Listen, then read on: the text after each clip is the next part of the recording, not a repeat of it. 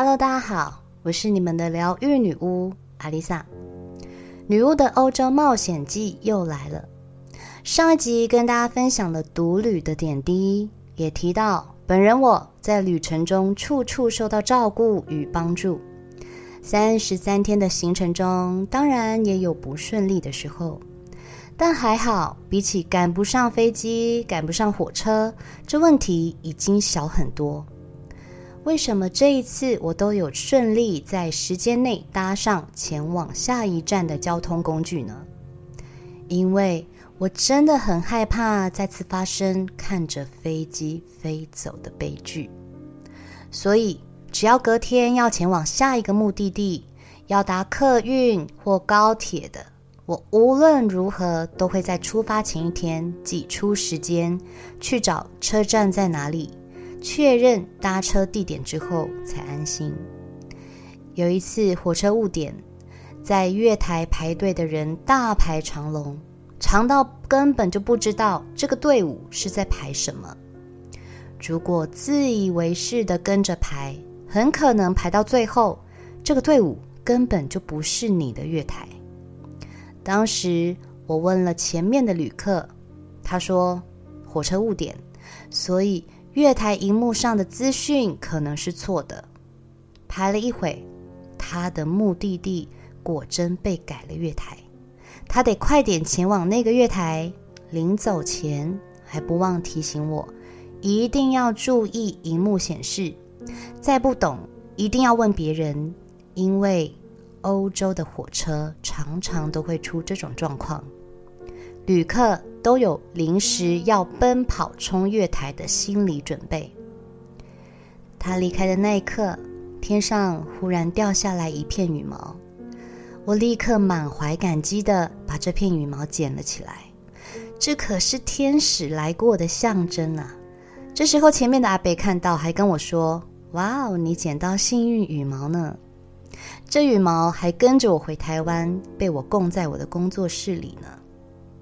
在那之后的某一次，我要搭巴士前往下一站，提早了一个小时去车站。发车前十五分钟左右，车次的荧幕资讯才会秀出你的目的地在哪个月台。我都已经提前一个小时到，不匆不忙不急不徐的，还买了杯咖啡。时间一到，秀出月台资讯时。我慢慢地推着行李去月台等发车。发车前五分钟，想起了那位先生对我的叮咛，想说再确认一下好了。于是我问了一个在同一个月台等待的旅客，我问他说：“请问这是要前往约克的巴士吗？”我害怕的表情从他脸上浮了出来，他一脸狐疑的说。不是诶，这是要去巴拉巴拉巴拉巴拉的。我立刻花容失色，就剩下五分钟就要发车了。我快点问站务人员，请问这不是十二号月台吗？他说这是 A 区的十二号月台，B 区的在楼下哦。什么？月台还有分 A 区、B 区？我扛着行李，奋力的往电梯冲。咖啡喝了一口，就快点丢掉，哪有时间在那边装什么悠闲呢？幸好最后一刻，我终于赶上巴士。你们看，即使前一天已经确认了搭车地点，即使在时间内抵达车站，还是会有这种很惊险的可能性发生。还好我有问，否则真的就 GG 了。这告诉我们什么呢？人与人之间真的不要害怕交流，怕听不懂，怕不会讲，不敢问，不敢表达，吃亏的可是自己。自从那次之后，每一次搭大众运输时，我一定会问一起排队的人，再三确认，之后也再也没有发生过这种事了。除此之外，在我离开巴塞隆纳要去塞维亚的前一天，我询问了塞维亚的民宿主人，问他是否可以提前 check in。他说没办法哦，只能三点，因为他也要工作，三点前不在民宿。这可好了，我抵达塞维亚的时间是中午十二点，总不能要我拖着行李逛三个小时再去 check in 吧？于是，我上网查了塞维亚车站附近的行李置物服务。所幸的是，国外有很多这种置物服务，就是在一个房间里放着大大小小的置物柜，依照你的行李大小，先在网络上订。付款，等到抵达之后就可以去那边放行李。那个地方通常没有员工，等你付款之后，他们就会传 email 到你的信箱，给你置物间的密码，跟打开你购买的置物柜的 QR code。我真是太佩服我的智商了！我立刻订了离我想去的景点很近的置物间。分别订了两个置物柜，这样我就不用担心行李没地方放了。抵达之后，我依照信件上给我的密码，想要进入这个置物间，却发现毫无反应，怎么试都不行。时间一分一秒过去，那里也没有任何这间公司的员工或是电话。是说，我当时用的是网卡。就算电话我也不能打，我只好另外再查附近其他的置物服务。果然，距离六百公尺左右还有另外一间置物间。我赶紧拖着行李过去，到了门口，一样先上网订购了两个置物柜，然后我又一样的收到了 email，一样照着他给我的大门密码输入，一样的进不去。天哪！我那天是怎么了？连续两间都这样。我在想，是不是我操作上哪里出了问题？怎么可能连续两间密码都进不去呢？我呆站在门口，真的不知道该怎么办。这时候，一个女生刚好要领钱，提款机就在置物间旁边。我先是问她会不会说英文。因为在西班牙要遇到会讲英文的，真的要碰运气。她说她会英文，我就把我遇到的问题告诉她。他说他是法国人，是游客，也不知道这个东西该怎么用，但是他愿意帮我试试看。我们照着我所收到的 email 操作方法做了一次，但是还是没办法进入这个置物间。他说：“那你打电话问看看。”我说：“我的是网卡，没办法打电话。”他二话不说的说：“没关系，我帮你打。”我实在太惊讶，怎么会有一个人愿意这样帮助陌生人？于是他帮我打了客服，客服说：“又坏了哦，那你按八个零试试看。”这个法国女生按了八个零之后，果真芝麻开门。然后终于顺利的把这两卡行李放到置物柜里，总算可以安心的走行程了。我之所以这么紧张，是因为我在塞维亚只有停留一天，我想去的地方很多，我不想要耽误时间，也不想拖着行李跑。这时候，法国女生问我：“你一个人来旅行吗？好酷哦！那你想去什么地方呢？”我给她看了我的行程表。她说：“哦，这些地方我昨天去过了，很美哦，你一定要去。因为我在等朋友下课，所以这段时间我也是一个人逛。他有给我一些当地人才知道的景点，如果你愿意的话，我们可以一起逛逛哦。”然后，很魔幻的，我就跟着这个二十岁的法国小女生开始逛了起来。她喜欢玩摄影，玩单眼。我也喜欢拍风景照，一路上我们聊得很开心。他还说他对身心灵的东西也都很有兴趣，最近开始在学灵气。只能说，真的是磁场相近的人，怎么样都会凑在一起。等到他朋友下课，我们三个见了面。他朋友也是很热情的约我一起去吃东西，想要带我去塞维亚走走逛逛，但是。我有自己的行程，另一方面，我也担心，如果我等一下要取行李的时候又发生一样的事情怎么办？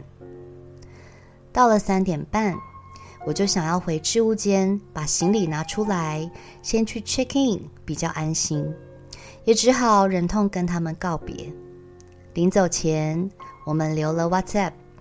法国女生说：“如果你真的打不开，有任何问题，记得打给我，我帮你打电话给客服，请他们处理。”你说，怎么会有人这么热心、这么善良了？你以为故事到这里结束了吗？错，离谱的在后面。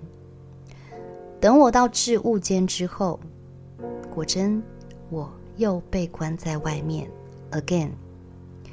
万念俱灰的站在门口，你说这时候我能怎么办呢？这时候有一组华人要进去，我心如止水的告诉他们说。这个门坏了，我今天已经被关在外面两次了，还一副过来人的样子。其中一个女生说：“我们暂且称她为 A 小姐。”她说：“坏了吗？怎么这样？”然后拿出她的密码一按，门开了。是怎样啦？是不是看我独旅好欺负啊？接着我就搭着他的顺风车进入到了这个置物间里。我问他们是华人吗？他们说对，是中国人，但他们在巴黎读书。我边跟他们聊天，边试着想要用 QR code 打开我的置物柜，结果没反应。这时候我的白眼已经翻到后脑勺，想说不要耽误别人的时间，我让他们先拿行李。他们一扫 QR code。置物柜全开了，我只好向他们求救，请他们帮我操作一次。A 小姐试了两次，真的打不开。她说：“你要不要打给客服？”我说：“我是网卡，没办法打电话。”她一样，二话不说的直接拿起她的手机帮我拨通了电话，把电话借给我，跟客服讲述了一下我的状况。客服那边一听就知道我就是稍早那个出问题打过去的，但是他却跟我说这部分不是他负责的，他会再请另外一个工程部打电话过来。电话挂断之后，也就是我要等他们的回电，但也不知道要等多久，等了一会都没有消息。另一个女生就对 A 小姐说。我们还来得及吗？我问他们是不是在赶时间呢？因为我需要他的电话才能解决问题，所以他们三个人都在置物间里陪我一起等回电。A 小姐这时候才说：“哦，对啊，我们要搭飞机回巴黎了。”我问她是几点的飞机，她说五点半的。当时已经四点了，时间已经很紧迫了。我跟他们说：“没关系，你们快点去赶飞机，如果耽误的可就不好了。”于是，一样的，他也跟我留了联络方式，说如果对方公司回电，他会帮我处理后续，有任何音讯会再跟我联络，然后就搭了计程车离开了。此刻我的心情真的很复杂。一边对于这些无条件帮助我的陌生人无比感动感恩，一边又像热锅上的蚂蚁一样，问题又回到原点。但我总不能一直等着什么都不做吧？至少我已经进来了置物间，这时候也只能等待下一个帮助我的人了。五分钟后，又有一组外国人进来。他们一样很顺利的拿了行李，准备要离开了。我鼓起了勇气，第三次请人救援。我一样讲述了我的状况，并请他们帮我操作看看。当然，还是开不了。他们也知道我的手机没办法打电话，然后再一次的，其中一个女生说：“我帮你打。”那个女生是这三组人里。唯一会讲西班牙文的，所以他跟对方沟通非常没有障碍。来来回回的打了好几次电话，一下要等回复，一下要打给工程部，总之这一等就是一个小时。这两个女生就在这个置物间里陪我等了一个小时，哎，最后帮我讲电话的那个女生还干脆坐在地上帮我联络处理问题。我跑去买了两瓶饮料请他们喝，除了感谢，我已经挤不出任何一个能够形容我心情的词。一个小时后，工程人员总算来了。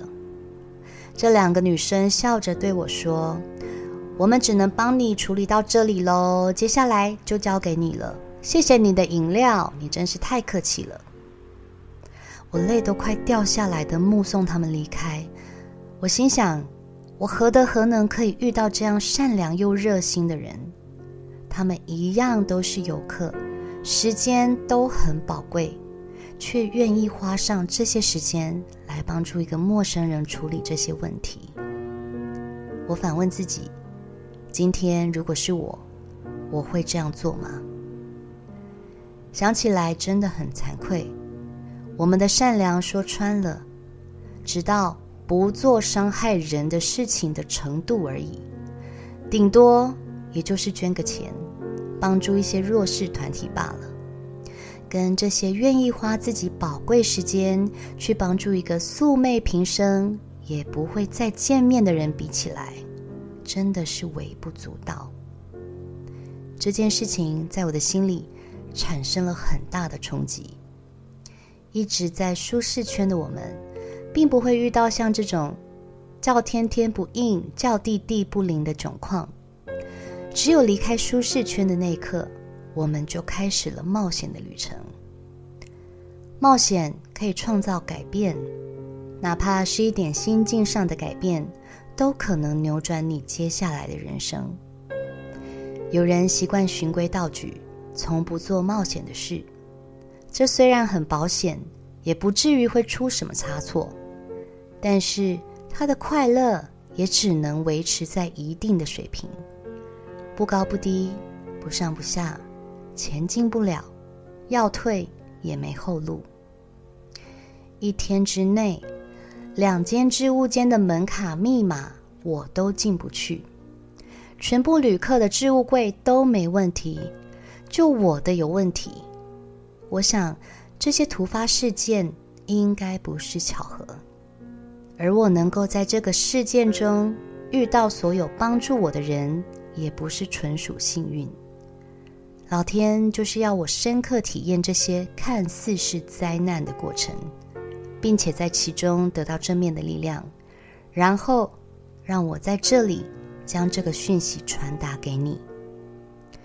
若没有遭遇这件事，我又怎么能发觉，原来别人可以为一个陌生人做到这样的程度，而我又为别人做了些什么了呢？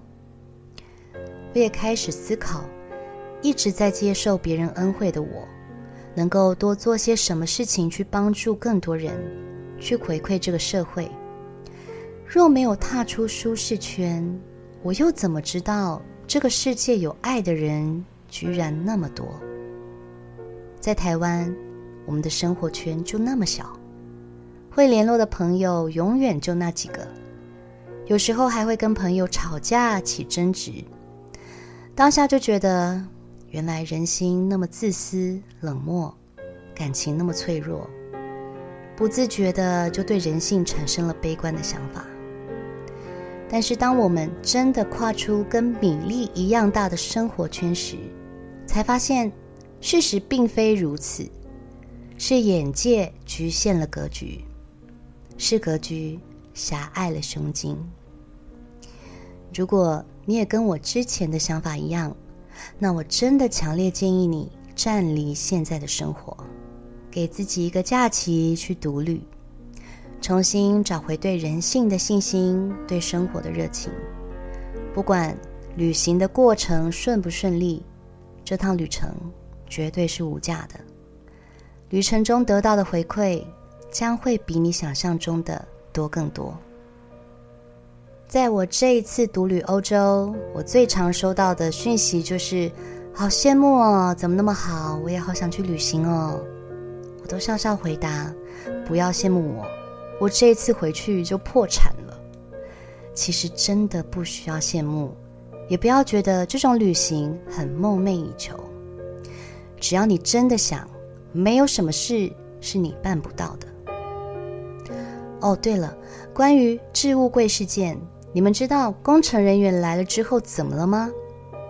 本来我以为可能就是 QR code 或是系统上出了问题，只要重新设定就会修好了。结果不是，那个工程人员居然搬来了一个梯子，把上层的置物柜整个拆掉，才把我的行李拎出来。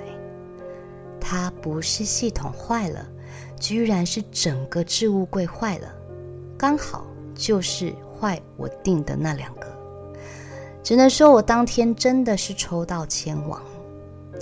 关于独旅，下一集我将跟大家分享我在飞机上遇到的一个大妈的故事，别忘了继续回来收听哦。这一集的照片我也会把它放在我的 IG 线动里。有兴趣的朋友可以去点开来看看哦。我是阿丽萨，我是你们的疗愈女巫，我在九又四分之三月台等你。